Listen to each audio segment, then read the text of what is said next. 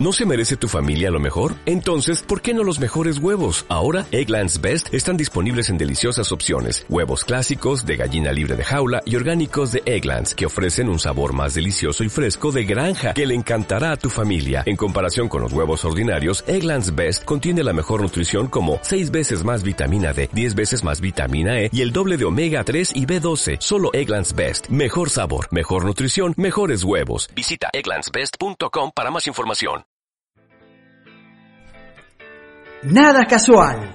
Los martes en la Freeway, tropezón de radio. Periodismo que te avispa para que no te comas esas baldosas flojas del medio.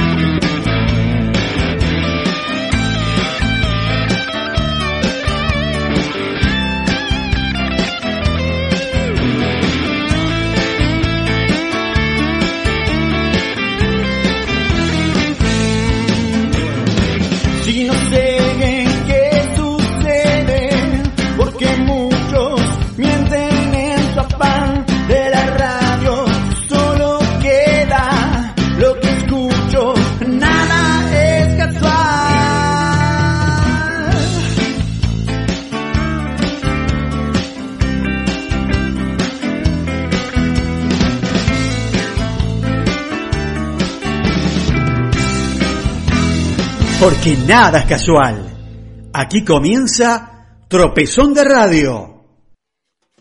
Muy buenas noches, bienvenidos a una nueva emisión. Esto es Nada es Casual, capítulo 422. Esto es Tropezón de Radio, número 34 en este 2020 pandémico. Hoy es martes 10 de noviembre y estamos haciendo una nueva emisión, un nuevo programa aquí en La Frigua, la 90.7, la radio de rock independiente del oeste, con muchas modificaciones estructurales en lo que tiene que ver nuestra planta edilicia de transmisión, que algún día, si Dios quiere, volveremos, esperemos el año que viene, ¿no? Eh, vacuna mediante. Pero ya antes de avanzar con la intro de este primer cuarto de hora en Tropezón de Radio 34, saludo a mis compañeros.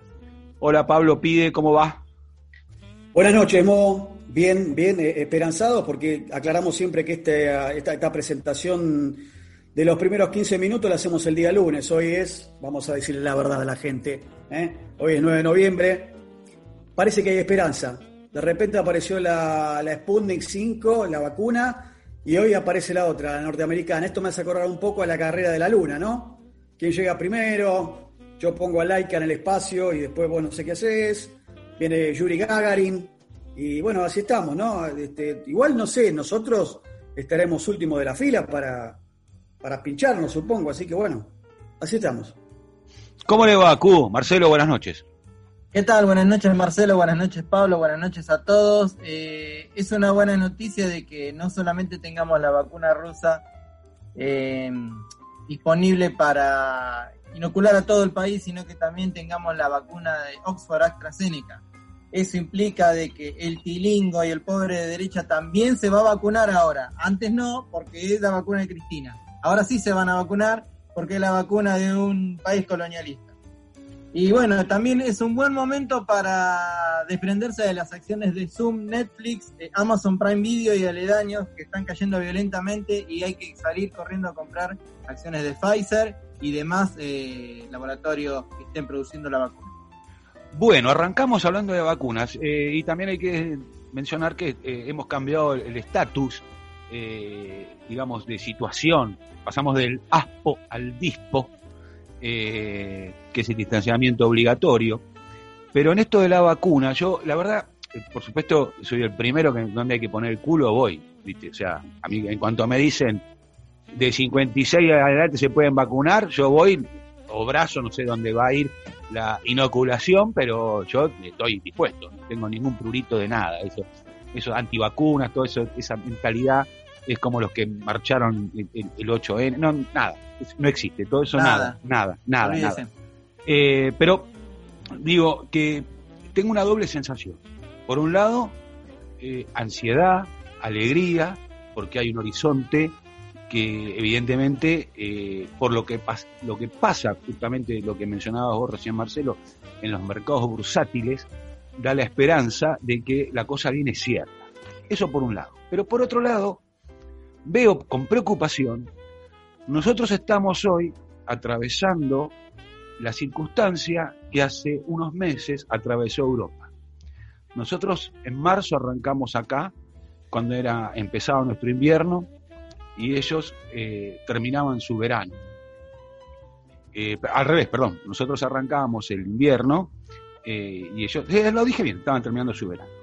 Sí, sí. Nosotros llegamos al pico en agosto, pleno invierno nuestro, y ahora hay un marcado descenso de casos, todavía en algunas zonas con números muy altos, pero ciertamente hay un marcado descenso, sobre todo acá en el AMBA, se ha concretado una reducción muy importante. Hoy leía, ayer estábamos con un 58% de camas de terapia intensivas en ocupación, cuando estuvimos llegando a 71, 72. O sea, evidentemente esto es una realidad. Lo que me preocupa es esta flexibilidad que hoy estamos viviendo como el veranito de San Juan, ¿viste? Nada, no pasa nada. La gente, ya ni barbijo, se va todo al carajo. Entonces, eh, no sea cosa que dentro de tres meses, Dios me libre, no, no pase, porque está la vacuna pero porque lo que estamos viendo que está pasando en Europa hoy. Hoy, en Europa, que vuelve el invierno, los casos son incontrolables. Hay situación de pandemia y, o sea, Portugal no puede controlar, Francia ya dijo que no puede controlar. Digo, eh, yo a mí me da miedo eso, ¿no? Eh, más allá de la esperanza de la vacuna. Bueno, quería comentarles esto. No sé si. Sí, la misma, es la misma sensación que tengo yo. Yo estaba leyendo el caso de Italia. Claro, que ellos tuvieron el pico allá por marzo, abril, y ahora, claro, están entrando en Europa, están en el mediados de otoño ya, pisando el invierno crudo y duro. Claro. bueno, también ellos van a van a van a recibir la, vacuna, por supuesto, pero digo, Dios quiera nosotros no lleguemos porque esté la vacuna antes, porque el rebrote evidentemente está, o sea, sí, el, el, tipo muta y se reconvierte. Pero además de esto, eh, digo, tuvimos un fin de semana, si se quiere, con buenas noticias, en principio. En principio, eh, porque se fue Trump, o sea, se va Trump. O sea, cualquier personaje es mejor que este tipo. Digo esto porque nosotros de acá no estamos apoyando a Biden, o sea, de ninguna manera. Pero cualquiera antes de Trump es mejor, desde mi percepción. Por lo menos el tipo ya dio visos hoy haciendo algunas cositas. Lo primero, eh, anunciar que volvía a hacer el comité de medicina que este tipo anuló, volver a la Organización Mundial de la Salud. Así que eso es una buena noticia para el resto del mundo. La otra es que, bueno, finalmente se concretó la asunción del señor Arce en Bolivia. Fue muy emocionante ver la, llegada de, el acompañamiento de Alberto en la frontera, en el puente, a Evo Morales. A mí me, me dio esa sensación, y sin faltar el respeto lo que voy a decir, que vieron que lo va acompañando Alberto hasta que llega un momento al límite donde empieza a caminar solo rodeado por dos mineros, Evo. Me daba y, él se quedó, Alberto, mirándolo, y Evo caminó unos pasos y se dio vuelta y lo saludó. Parecía el papá que deja al nene en el jardín, ¿viste? Lo está, lo está haciendo entrar y te quedas ahí viendo que no pase nada. Bueno, tuve esa, esa imagen, se me vino a la cabeza, pero la verdad que es una alegría esto, ¿no? Y como la ovación de los diputados oficialistas de Arce eh, vitoreando a nuestro presidente por haberle salvado la vida, porque no fue moco de pavo, ¿eh? esto fue real. Se le salvó la vida, entre México y Argentina le salvaron la vida a Evo Morales. Así que creo que estas dos fueron buenas noticias contra las desafortunadas, ¿no? Se nos fue Pino Solanas, embajador en la UNESCO, eh, cineasta documentalista, que vamos a decir de Pino, ¿no? Ya, bueno, se ha hablado mucho, pero también se nos fue Víctor Basterra, el tipo que puso en evidencia las, más, las mayores atrocidades porque fotografió y sacó y, hizo público las identidades de tipos que se conocían por apelativos, por sobrenombres o por nombres de guerra en la ESMA. Así que una pena, un tipo con mucho huevo, muchísimo huevo, Basterra, y bueno, tendrá el reconocimiento por siempre por haber hecho lo que hizo.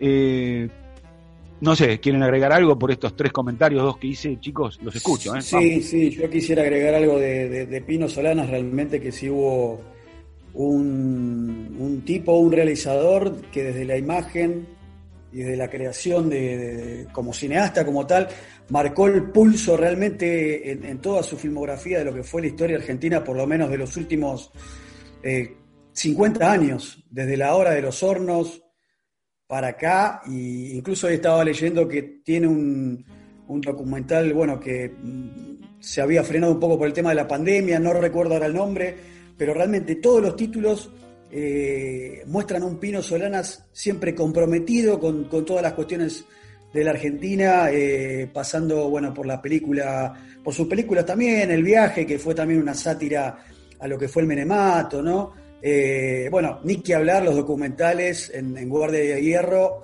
en el exilio de Perón, lo que eran este, esa, charlas, esos documentales de actualización doctrinaria y toma del poder con, con Getino. Eh, pero bueno, y el, documental muy bueno también de la idea que tenía él de, recuperar el tema de la traza de ferrocarriles, o sea, y la cuestión minera, la cuestión ambiental. La verdad que un tipo que realmente, en ese sentido, un patriota. Pudo haber tenido sus, sus dilates, digamos, en cuanto a alianzas eh, políticas, si uno por ahí ve el último tiempo, pero en definitiva terminó jugando donde tenía que jugar, ¿no? Que era en el frente de todos y lamentablemente se lo había premiado, digamos, con esta con este, este puesto becario, digamos, ahí en la UNESCO, en París, y es realmente muy triste que, se lo haya llevado un, tipo que estaba lúcido, con 84 años, con esta pandemia, que se lo haya llevado para el otro lado, ¿no? Como quien dice. Así que bueno, triste y reconozco que en algún punto alguna vez, en estos años de desencanto que tuve yo con el peronismo, lo voté a Pino Solanas y tuve oportunidad también, me acordaba el otro día, conocerlo personalmente en un acto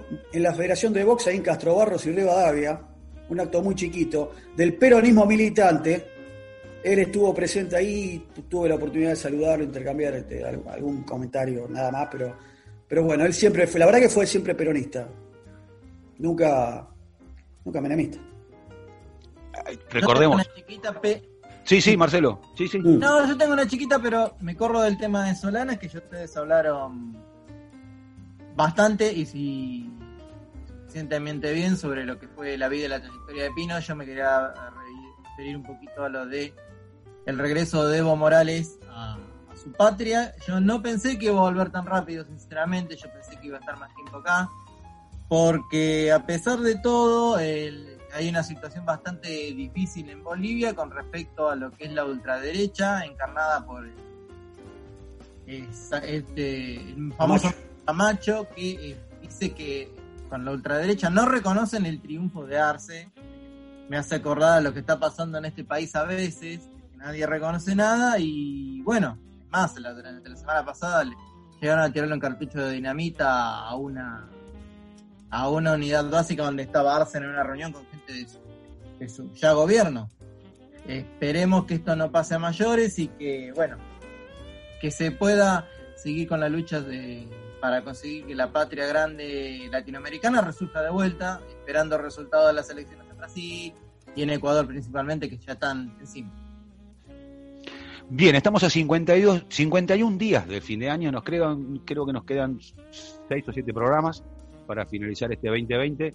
Eh, voy a recordar lo que siempre hacemos casi en el final de este primer bloque, que es, eh, ¿qué, es hoy? Hoy es 10 de octubre.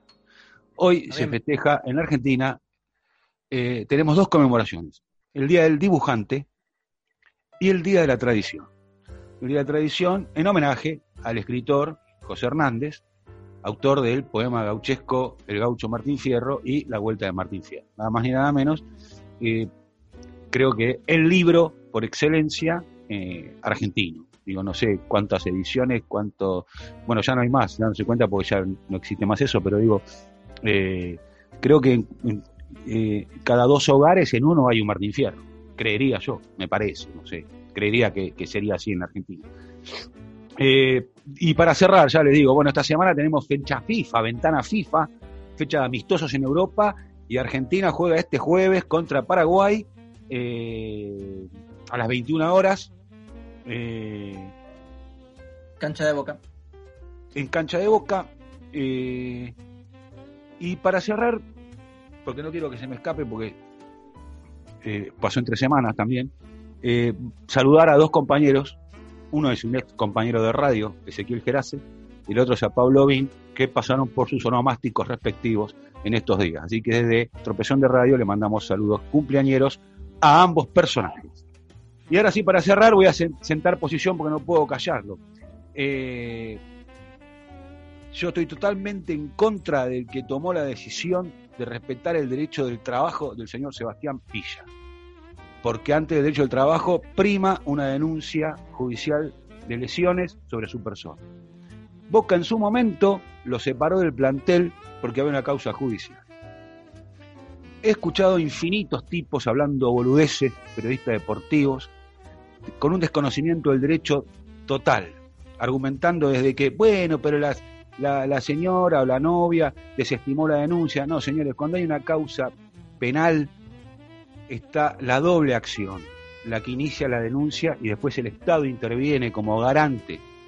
Entonces hay una fiscalía que actúa y hasta que no haya una resolución judicial, si vos lo separaste porque había una denuncia, hoy no puede primar que porque la señora desistió de la denuncia, la causa judicial sigue. Todavía no se demostró si este tipo es un violento o no, si es un agresor o no. Así que desde mi lugar yo digo, señores, Villa no puede jugar al fútbol en la Argentina hasta que no se resuelva su causa judicial. Diga que es inocente o culpable. Si es culpable, no juegue nunca más. Si es inocente, bueno, se lo recompensará este derecho al laburo, lo que quieran. Pero creo que es un error garrafal el cometido por Boca Juniors. Nada, quería decirlo, no sé si quieren agregar algo, chicos, respecto de esto. Digo, un tipo que le, que le pega una mina, no, no, listo, se fue, ya está. ¿eh? Porque primero es una piña, después es un, homicidio. Entonces, eh, esta es mi posición. No los involucro, pero creo que debo decirlo. Como bostero, es una decepción tremenda. No sé quién fue, Amial, Russo, Riquelme, no me importa.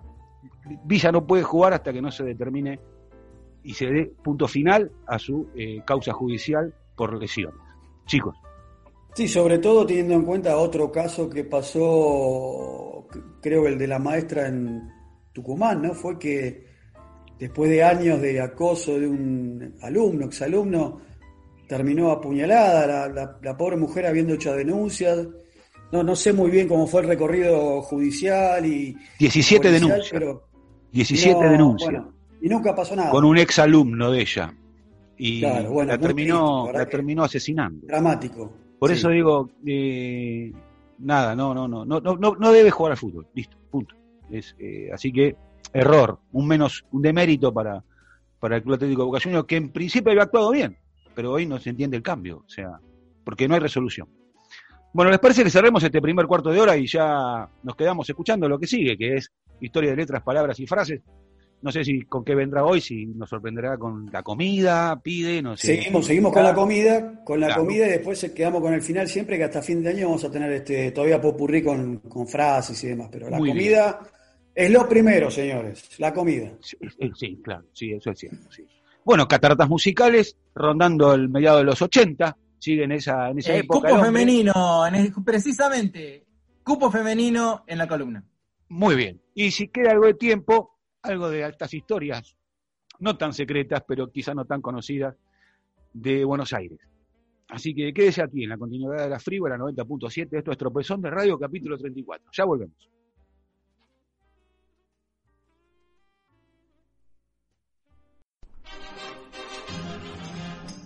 de que porque todo tiene un origen, ¿viste? Y porque nada es casual en la vida. Ahora en Tropezón de Radio, pide nos revolea con historias de letras, palabras y frases.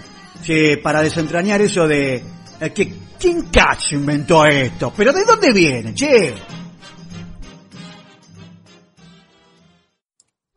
Muy buenas noches para todos y todas. Martes de pandemia otra vez, pero atención, ahora con una diferencia respecto de cómo veníamos hasta marzo o desde marzo con lo que se denomina DISPO, distanciamiento social, preventivo y obligatorio. Ya, por ejemplo, no hay más que tramitar permiso para circular.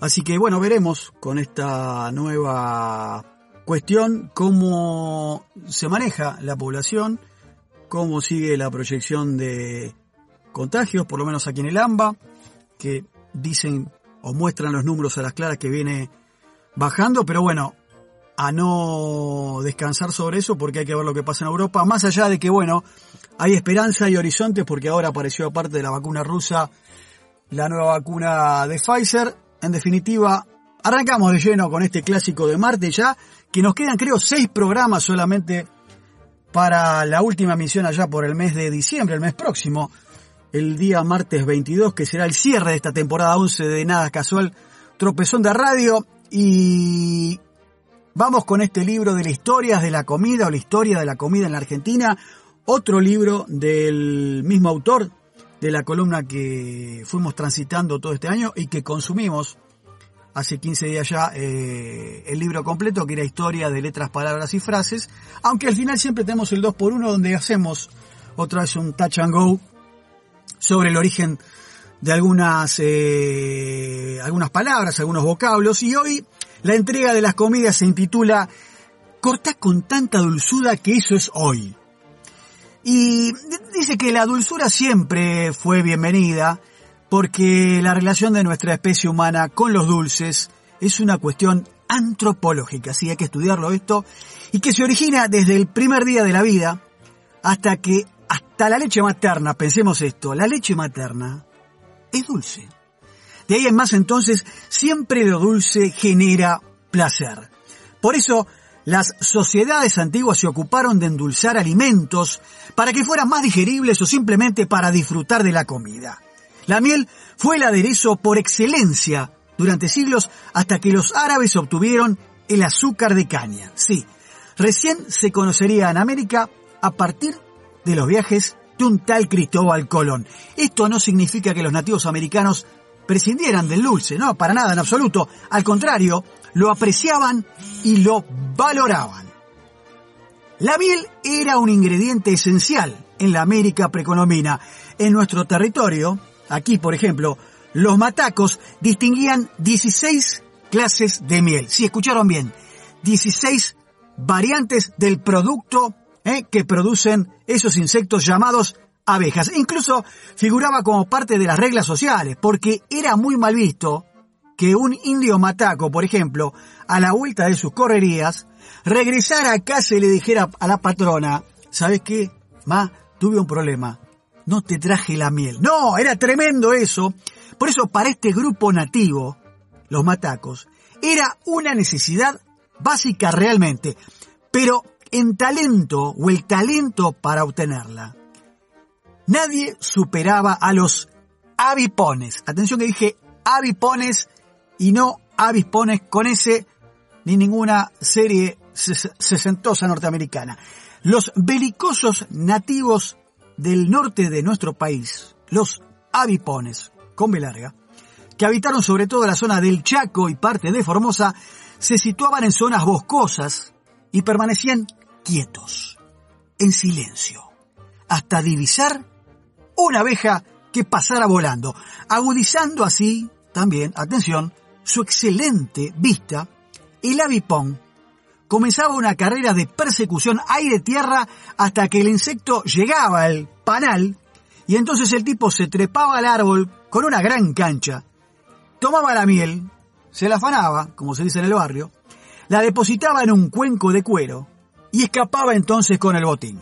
En América, los principales dulces precolombinos fueron la miel y el arrope. ¿eh? El arrope que es aquel postre o pulpa de frutas convertida en jalea, hasta que la gran producción azucarera de Cuba y de Brasil generó grandes cambios en los hábitos alimenticios del continente. Lo curioso es que América le entregó alimentos a Europa, tales como el tomate, el maíz, la papa, el chocolate, la vainilla, por ejemplo, y del viejo continente, nosotros, los que estamos de este lado del mundo, recibimos por caso el trigo, el té, el café, los cítricos y cuando no, el gran ganado vacuno que arribaron entonces desde el viejo mundo. Pero con el azúcar, atención con esto, ocurrió algo llamativo.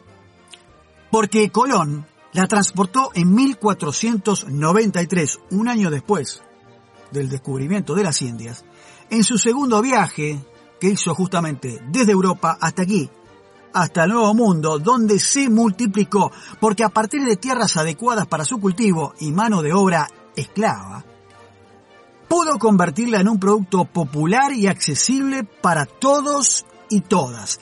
Más allá del impacto que el azúcar provocó en la economía y en la gastronomía, la miel importada de España, así como también la americana, se mantuvieron en la repostería más tradicional, en postres, por ejemplo, como la famosa quesadilla, que es el histórico postre, decimos bien, del noroeste argentino, aquí, o también, ¿por qué no?, de los buñuelos. Los buñuelos, bañados con miel, son en realidad una tradición antiquísima, ¿sí? Una tradición de origen árabe, arraigada en suelo español durante los siete siglos, sí. Tuvieron los árabes en la península ibérica 700 años mientras lo ocuparon, ¿eh? Y esa influencia árabe, también a partir de los españoles y la colonización, pasa a nuestra comida y más aún también a nuestras costumbres. Por eso, este tema es mucho más importante de lo que realmente podemos imaginarnos. Esta cuestión de la miel, ¿eh? interesante entonces este, este, estos temas relacionados con el origen de las comidas y este dulce, bueno, yo particularmente no soy de, consumir mucha miel, me hace acordar un poco de mi abuela, ¿no? Las típicas recetas cuando uno está resfriado o cuando uno está congestionado, el famoso té con un poco de whisky, eh, le ponemos un poquito de miel, obviamente, para este, suavizar la garganta y demás. Eh, bueno, fundamentalmente para eso, aunque creo que en otros países se consume muchísimo, por ejemplo los yanquis consumen muchísima miel, al menos lo que uno ve por ahí en las películas. Así que esa es la cuestión en definitiva con este producto tan afamado que nos brinda eh, este bichito tan interesante como es la abeja, ¿no? En esta, este, este pequeño insecto que trabaja tan bien de manera colectiva y en comunidad. Ahora sí, pegando el codo la vuelta en lo que sería, no sé, el señor Kuhn sabrá bien, la chicana de Ascari no, pero alguna curva famosa del autódromo de la ciudad de Buenos Aires. Vamos a la última parte, el último trayecto hasta la recta de salida del final.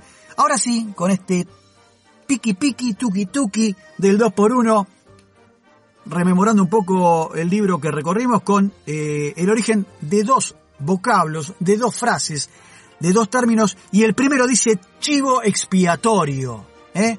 la famosa frase, lo que pasa que al pobre tipo lo han tomado de chivo expiatorio, es una expresión que sirve para designar a esa persona que lleva sobre sí todas las culpas y a la cual se le imputan todas las desgracias que los demás sufren. Sí, ese tipo al que le caen con todo, que se lo señala, que se los indica, y dice o cuenta que es real el origen que los antiguos judíos llamaban chivo expiatorio o chivo emisario al chivo sobre el que el sumo sacerdote, chivo, chivo el animal, hacía recaer todos los pecados de Israel en la fiesta judía de las expiaciones, antes de enviarlo con el nombre simbólico de Azazel a los confines del desierto en calidad de emisario.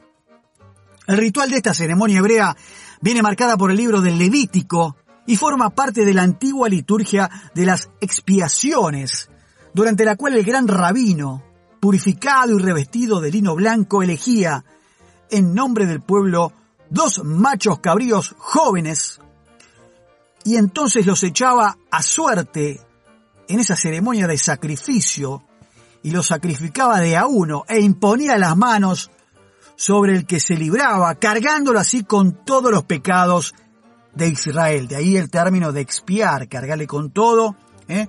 al bicho que estaba sacrificando y un acólito conducía al desierto al chivo, al otro, y lo abandonaba a su suerte. De ahí entonces, chivo expiatorio, y ahora vamos con la última de hoy día martes, que dice, comida pantagruélica. Sí, Y no, sí, tuvo un casamiento el otro día, no, no sé lo que fue, un bacanal infernal, comimos, pero de manera pantagruélica. Pero ¿de dónde viene esta frase? Y cuenta que en realidad se dice que es formada o está formada por cantidades excesivas de manjares, todos ellos apetitosos. De ahí comida pantagruélica. Y cuenta la leyenda o los estudiosos del origen de la frase es que Pantagruel es el protagonista de las cinco novelas que forman la obra de François Rabelais, ¿eh? un francés que vivió del 1494 al 1553, y que cuenta los horribles y espantosos hechos y proezas del famosísimo Pantagruel, que en realidad también es término francés, que era el rey de los Dípsodas, hijo del gran gigante Gargantúa, obra más conocida simplemente como Gargantúa y Pantagruel, y que cuenta que Pantagruel, hijo del gigante Gargantúa, que era un epicurio y amigo de la buena mesa, se le cree símbolo satírico de Enrique II de Valois. Y su nombre, Pantagruel, ha pasado a la tradición como ejemplo de glotonería, ¿eh? y en general de ese desmedido apetito de placeres, esa voracidad, esa, esa fiebre de querer morfar y probar y comer todo, actitud que suele describirse entonces como pantagruélica, ¿eh? que eso es la verdad que hay que, hay que sentirlo y a mí particularmente me pasó y no lo recomiendo nada a nadie porque van a volver con 25 kilos arriba, es que nunca se vayan de vacaciones con el famoso paquete de All Inclusive donde está todo libre, el escabio y la comida y todo pago y podés pasar 20 veces y comerte 25 platos porque en definitiva cuando subís al avión te das cuenta que no cabes en el asiento y ahí te diste cuenta que, repito, eh, lo del All Inclusive una vez para probar, sí, pero es contraproducente en definitiva. Por ahí el doctor Cornillot lo recomienda porque es un tema que es un filón que al negocio de él le conviene. Pero bueno, de ahí pantagruélica, comida pantagruélica, ¿eh? Del famoso personaje de Pantagruel de estas novelas. Yo, atención, esto no lo sabía. Calculo que tampoco hay muchos oyentes o oyentas que tendrían idea de qué se trata esto. Pero bien, Hemos finalizado entonces otro martes de historia de la comida argentina mechado con este 2x1 de historias de letras, palabras y frases que seguiremos recorriendo eh, de aquí a lo que nos queda casi fin de año para finalizar esta nueva temporada de Nada Casual Tropezón de Radio, como siempre aquí por la clásica emisora del oeste, la radio independiente la FM Freeway 90.7. Amigos, los dejamos en la continuidad de cataratas musicales de la mano del señor Q contando historias no tan conocidas de nuestro rock vernáculo y al final con baile secreta y historias pastillitas de Buenos Aires. Gracias, hasta la semana que viene, chao. Nada casual. Los martes en la Freeway, tropezón de radio. Con nosotros el paseo de la fama de Hollywood no tiene baldosas flojas y menos nos meten la mano. El mega hospital René Favaloro ya está funcionando y el sueño de dos millones de vecinos de La Matanza es una realidad. Cuenta con 20.000 metros cuadrados, equipamientos e instalaciones modernas y más de 79 especialidades médicas para ofrecer salud de calidad en el momento en que más se necesita. Sigamos unidos para cuidar la salud de todos y cumplir más sueños. La Matanza, corazón de la provincia. Intendencia Fernando Espinosa, municipio de La Matanza.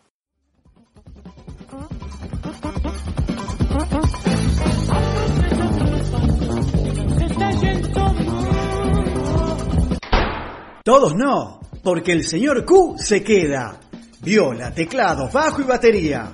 Historias, crónicas, cataratas musicales. Acá, en Tropezón de Radio.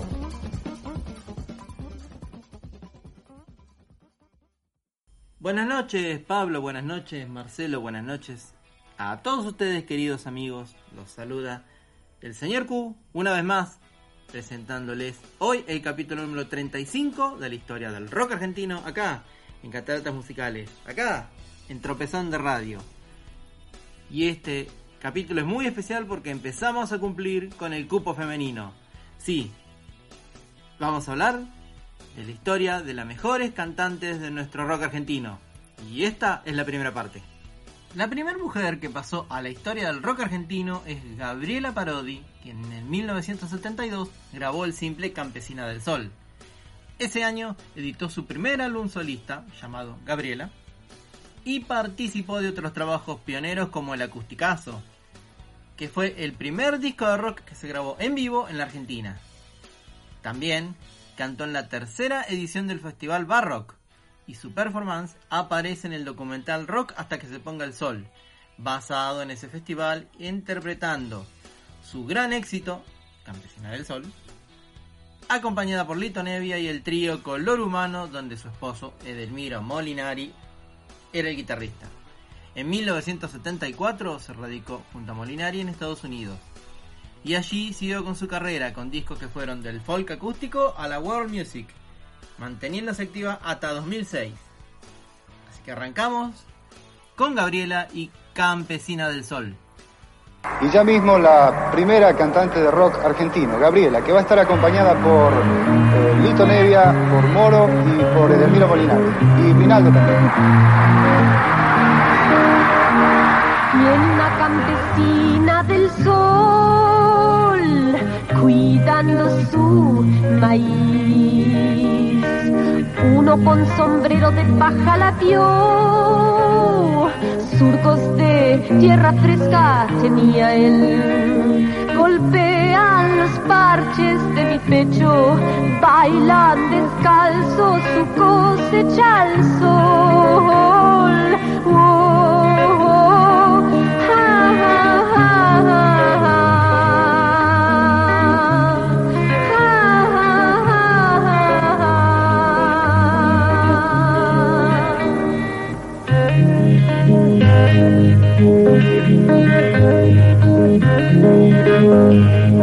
Una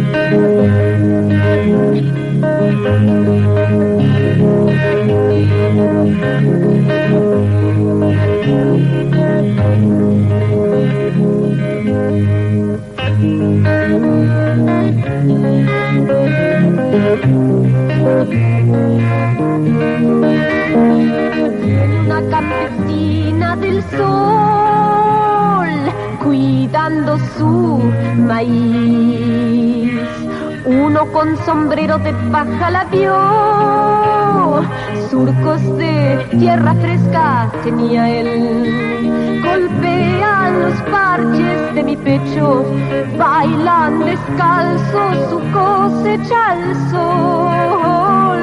Oh, oh, ja, Ya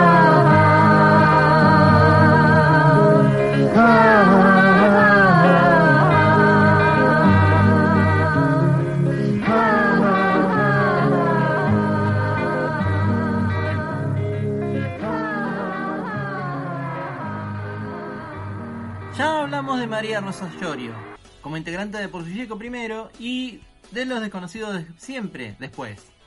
Su carrera solista se extendió por la década del 80. En 1980 editaría Con los ojos cerrados, con colaboraciones de García, Mestre, Lebón y Alejandro Lerner. En 1982 llegaría Mandando todo a Singapur, producido por Miguel Mateos, quien además compuso la mayoría de las canciones, y los As fueron la banda que acompañó esa grabación. Y en 1986, con producción de Paul Durge, en ese momento bajista de Fito Páez, lanza su álbum más importante, Puertos, con participaciones de Pomo, Mono Fontana, Ulises Butrón, Fabián Gallardo y las viudas e hijas de rock and roll. Luego del disco Rodillas del año 1987, la Llorio se dedicó a la docencia vocal y al arte pictórico. Vamos a escuchar, justamente de, su álbum Puertos, María Rosa Llorio, tan solo para hablar.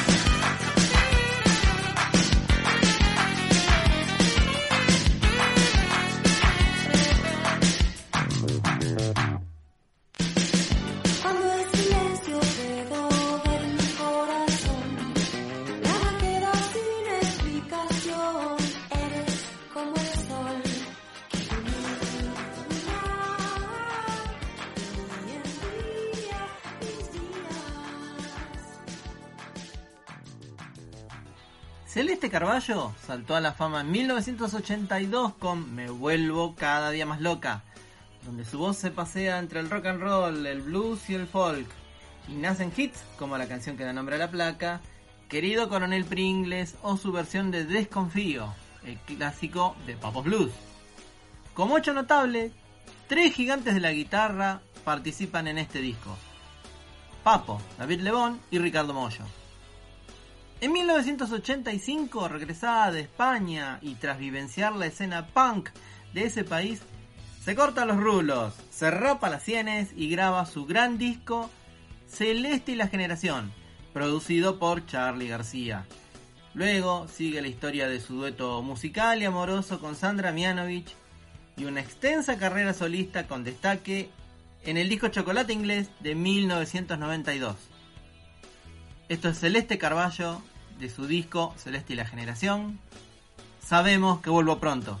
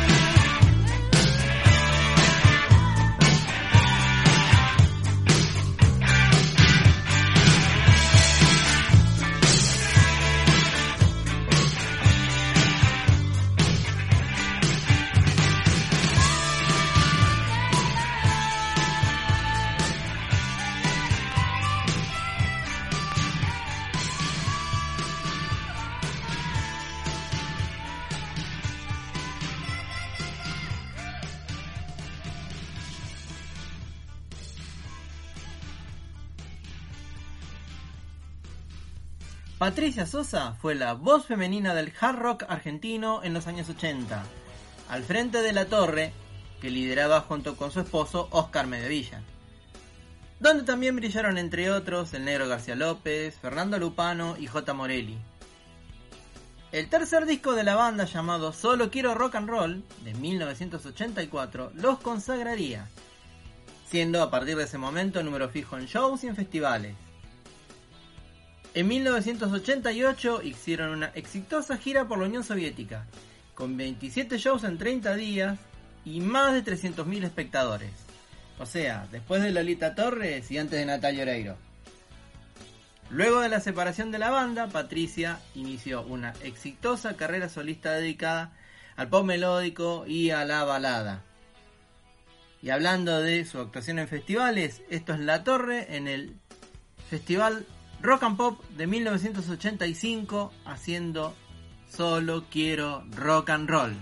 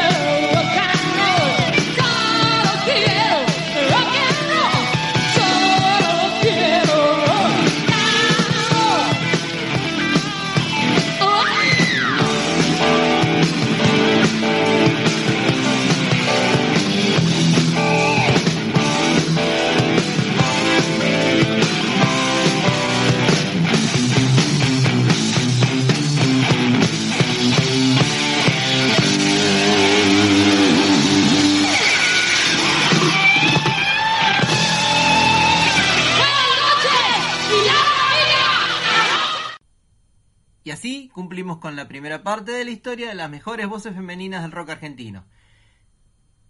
Tema de amplio debate. Algunos preguntarán por Carola, otros preguntarán por Mirta de Filippo, o por Leonor Marchesi, o por Diana Nylon. Pero bien, El que elige soy yo. Otra cosa no les puedo decir, queridos amigos. Solo saludarlos y desearles que tengan una muy buena noche. Que los espero para un nuevo capítulo de la historia de rock argentino en las cataratas musicales en Tropezón de Radio. Cuídense y ámense. Abrí los ojos y la vi. Estaba linda como siempre. Las primeras luces del día la invitaban a cambiar. Como en Rayuela de Cortázar o como en Historias encadenadas de Sigioto, ahora, en Tropezón de Radio, personajes, lugares, objetos insólitos. Los informes especiales de Mo para nada casual. Que la aman como yo, que la aman como yo,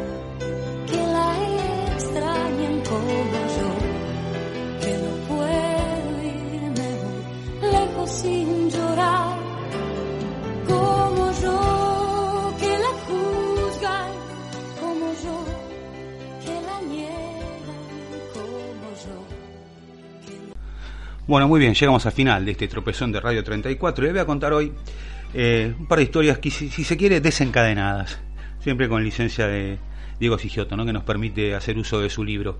El virrey Pedro Melo de Portugal había sido un hombre muy buen mozo y amigo de aventuras amorosas en su España natal, a tal punto que una de ellas fue la que lo trajo a nuestras tierras. Hacia 1780, don Pedro fue nombrado el caballerizo mayor de la reina María Luisa de Parma, mujer y a la vez prima del rey Carlos IV. Un día, doña María Luisa obsequió a este bravo gentilhombre un antiguo cuadro pintado por el flamenco Anton van Dyck. La obra, un Cristo, había sido donada originalmente a los religiosos agustinos, pero finalmente terminó ocupando un espacio en la capilla del Palacio Real de Madrid. La reina era una mujer intrigante y de carácter fuerte, y ejerció una gran influencia sobre su marido, que era todo lo contrario a ella. Muchos la consideraban una depravada, ya que entre los amantes que se le atribuían se destacaba el primer ministro Godoy, Manuel Godoy, que había alcanzado una influencia política notable mientras manipulaba a Carlos IV y cortejaba a su mujer. Godoy no vio con buenos ojos al rival que había recibido la pintura de manos de la reina. Lo nombró entonces, con el beneplácito del rey, virrey del Río de la Plata. Hacia aquí tuvo que venir entonces don Pedro, o mejor dicho, don Juan, con su Cristo de Van Dyck bajo el brazo, que terminó donando apenas llegó a la Catedral porteña en 1795. La obra fue robada hace años y sustituida por una copia, que también desapareció más tarde cuando, con el pretexto de ser restaurada, fue cambiada por una mala tela. Fue con esta segunda copia que se produjo un curioso incidente. Como había sido colocada en su lugar habitual, la feligresía no notó el cambio, pero una esclava, gran devota de Cristo, repetía a quien quisiera escucharla. No sé qué tiene el Cristo, pero algo tiene. Ya no me mira como antes. Evidentemente, en los primeros años de Buenos Aires, las calabazas eran muy útiles, y no solo como alimento. Un tiempo antes de la llegada de estas playas de Juan de Garay, otra de estas hortalizas cumplió con una destacada función. Corría 1541, el pequeño poblado que era entonces Buenos Aires pasaba penurias. Cuatro años antes, el adelantado Pedro de Mendoza había intentado volver a España, pero no había podido llegar a destino. Murió en viaje, víctima de la sífilis que lo aquejaba. La suerte de Juan de Ayolas, uno de sus lugartenientes, no había sido mejor. Acompañado por el capitán Domingo Martínez de Irala, remontó el río Paraguay, fundó sus orillas el, frente, el fuerte La Candelaria y dejando allí a Irala con algunos hombres, emprendió la marcha hacia el noroeste, junto con 130 soldados en busca de las legendarias tierras ricas en plata. Después de muchísimos padecimientos, Ayolas logró arribar a las estribaciones andinas donde, a pesar de la hostilidad de los indígenas, consiguió adueñarse de grandes cantidades de oro y plata. Cargado con estos tesoros, los hombres retornaron a la Candelaria, donde comprobaron que Irala y los suyos habían partido. Ayolas intentó proseguir la marcha, pero fue ultimado junto con todos sus compañeros en una emboscada que los indios le tendieron en un pantano. Mientras tanto, el 15 de agosto de 1537, se había fundado Asunción. Irala, al desaparecer Ayolas, decidió concentrar en el flamante poblado a todos los sobrevivientes, incluido a los pobladores de Buenos Aires. Fue así que decidió despoblar esta ciudad ante el descontento de sus habitantes que se negaban a abandonar su tierra, ahora que habían controlado los querandíes y obtenido las primeras cosechas de maíz. A comienzos de abril de 1541 llegó Irala a Buenos Aires. Vista la desobediencia de los primeros porteños en querer dejar estas tierras y sin atender sus protestas, fijó la partida para Asunción para un mayo. Un testigo contó que el conquistador mandó quemar la precaria fortaleza, la iglesia y las casas de madera a pesar del clamor de los pobladores. Antes de irse de la ciudad, que había quedado completamente vacía, Irala dejó, forrada en cuero, al pie de una gran cruz, una calabaza. En su interior podían encontrarse advertencias útiles para otros navegantes que pasaran por la costa, por ejemplo, la ubicación de Asunción y cómo llegar hasta allá. También les advertía que, si hicieran pueblo, háganlo de cercar de empalizada o cerca, por manera que no puedan quemarlo de noche los enemigos y no los coman los tigres, que hay muchos. Termino este bloque de historias de Baile Secreta contándole que durante las dos invasiones inglesas, el monasterio Nuestra Señora del Pinar, de las monjas clarisas, contiguo a la iglesia de San Juan Bautista en Alcina y Piedras, tuvo un gran protagonismo. La reconquista de la ciudad a mano de Santiago Linea y sus tropas, el 12 de agosto del 806, fue atribuida a una mediación, si se quiere, celestial de Santa Clara de Asís, cuya festividad en el santoral de ese momento coincidía con la fecha en que se obtuvo la victoria ante los ingleses. Al año siguiente, en la jornada del 5 de julio de 1807, durante la defensa de la ciudad, fueron tantos los muertos de ambos bandos que muchos tuvieron que ser encerrados, enterrados perdón, en el llamado patio de los capellanes del monasterio, donde más tarde se levantó un monumento en homenaje a Santa Clara. Años después, a este monasterio ingresaría la joven Tránsito Pereira, que tomó el nombre de Sor María Gertrudis, la religiosa tuvo una vida muy complicada, sobre todo porque no gozaba de buena salud y debió afrontar un sinfín de enfermedades. Durante mucho tiempo se vio impedida de caminar y también se quedó ciega. Así y todo, debido a su gran fortaleza, era ella quien le levantaba el ánimo a sus compañeros de claustro cuando aparecían las debilidades de la fe. Cuando falleció, el 26 de marzo de 1880, a los 78 años, el padre Francisco Lafitte, capellán de las monjas, contó que el cuerpo de ser Sor María Gertrudis se había transformado. Su rostro había rejuvenecido y se le habían ido las arrugas. Parecía el rostro de una joven. Mientras la velaban, el resto de las monjas vio cómo la cara de la difunta se iluminaba y la luz que se desprendía iluminaba todo el coro. No parecía muerta. Su cuerpo y sus miembros se mantuvieron en todo momento sin rigidez, a tal punto que las novicias no querían que se la entierre, narró el sacerdote. Hasta el próximo martes. Nos volvemos a encontrar aquí en Nada es Casual, Tropezón de Radio, en la Frívola 90.7. Chau, que sigan bien. En Sherwin Williams somos tu compa, tu pana, tu socio, pero sobre todo somos tu aliado, con más de 6.000 representantes para atenderte en tu idioma y beneficios para contratistas que encontrarás en aliadopro.com. En Sherwin Williams somos el aliado del PRO.